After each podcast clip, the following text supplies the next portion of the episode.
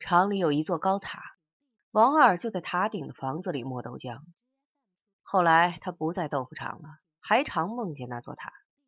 如果让弗洛伊德来说的话，这意味着什么是不言而喻的。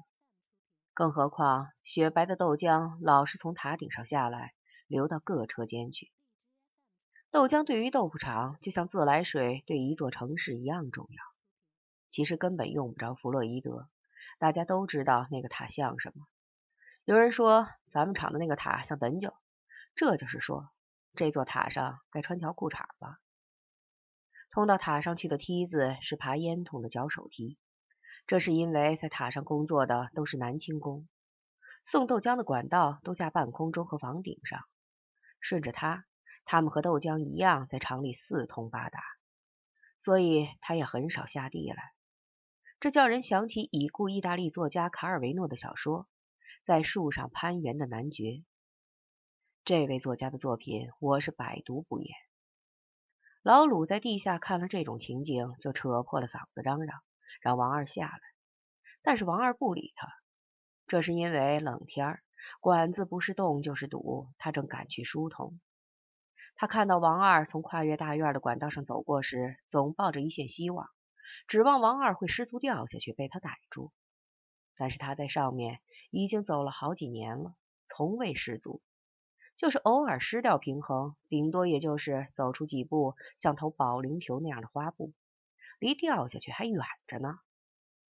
假如他能做到，一定会捡煤块来打他。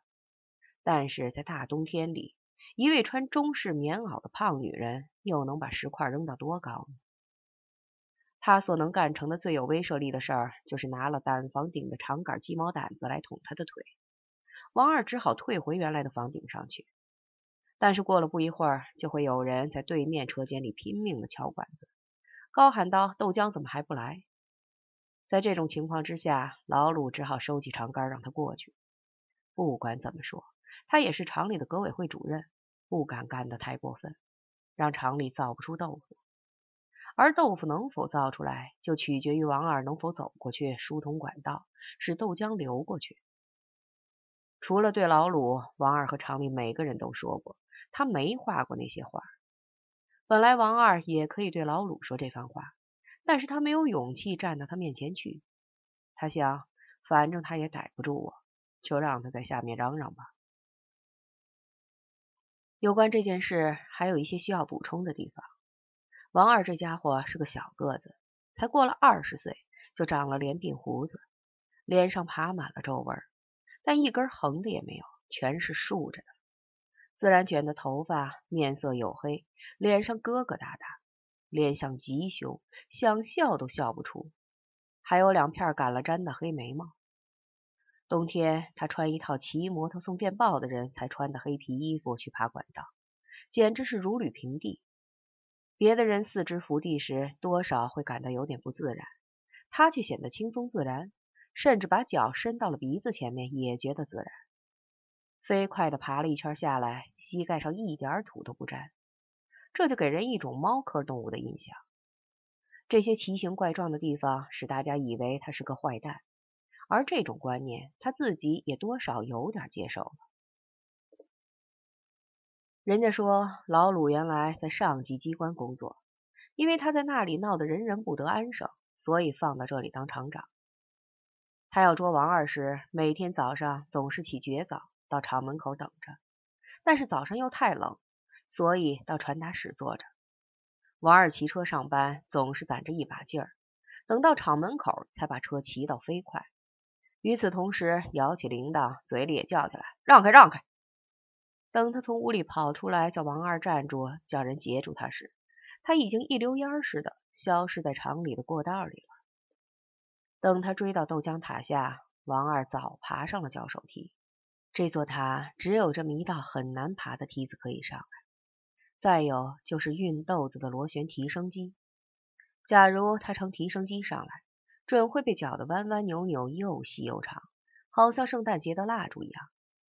所以王二在上面很安全。至于他在下面嚷嚷，王二可以装没听见。唯一可虑的是，是他在地上逮住王二，这就像野猪逮住猎狗一样。在空旷地方是不大可能的事儿。但是厂里不空旷，它是一座九宫八卦的阵势。过去盖房子，假如盖成了直门直道，别人就会说盖的不好了。就是最小的院子，门口都有一座影壁墙来增加它的曲折程度。所以早上王二上班时，假如还没有遇到老鲁并把他甩掉，每到一个危险的拐弯前面，都要停下来复习前面的地形地物，想想假如老鲁就藏在墙后的话，该怎么办？想好了以后再往前走。因为有这些思想上的准备，所以当车子后座上一致，老鲁得意洋洋的说道。我可逮住你了是，就从来不会惊慌失措。这些时候，他往往不是骑在车上，而是站在车上，一只脚站在车座上，另一只脚踩着把，好像在耍杂技。他一抓后座，王二正好一跃而起，抓到半空中横过的管道，很潇洒的翻上去，在空中对过路的人说：“徐师傅，老得给我开上自行车。”老鲁则在下面恨恨的对徐师傅说：“有朝一日逮住王二，非咬他一口不可。”与此同时，他的头发从向后往前竖立起来，就像个黄包车的棚子打开时一样。每个人都觉得老鲁是个麻烦，这是因为他脾气古怪；但是没有人认为他是个坏蛋，因为他是个四十多岁的老娘们，在这种人里不可能有坏蛋。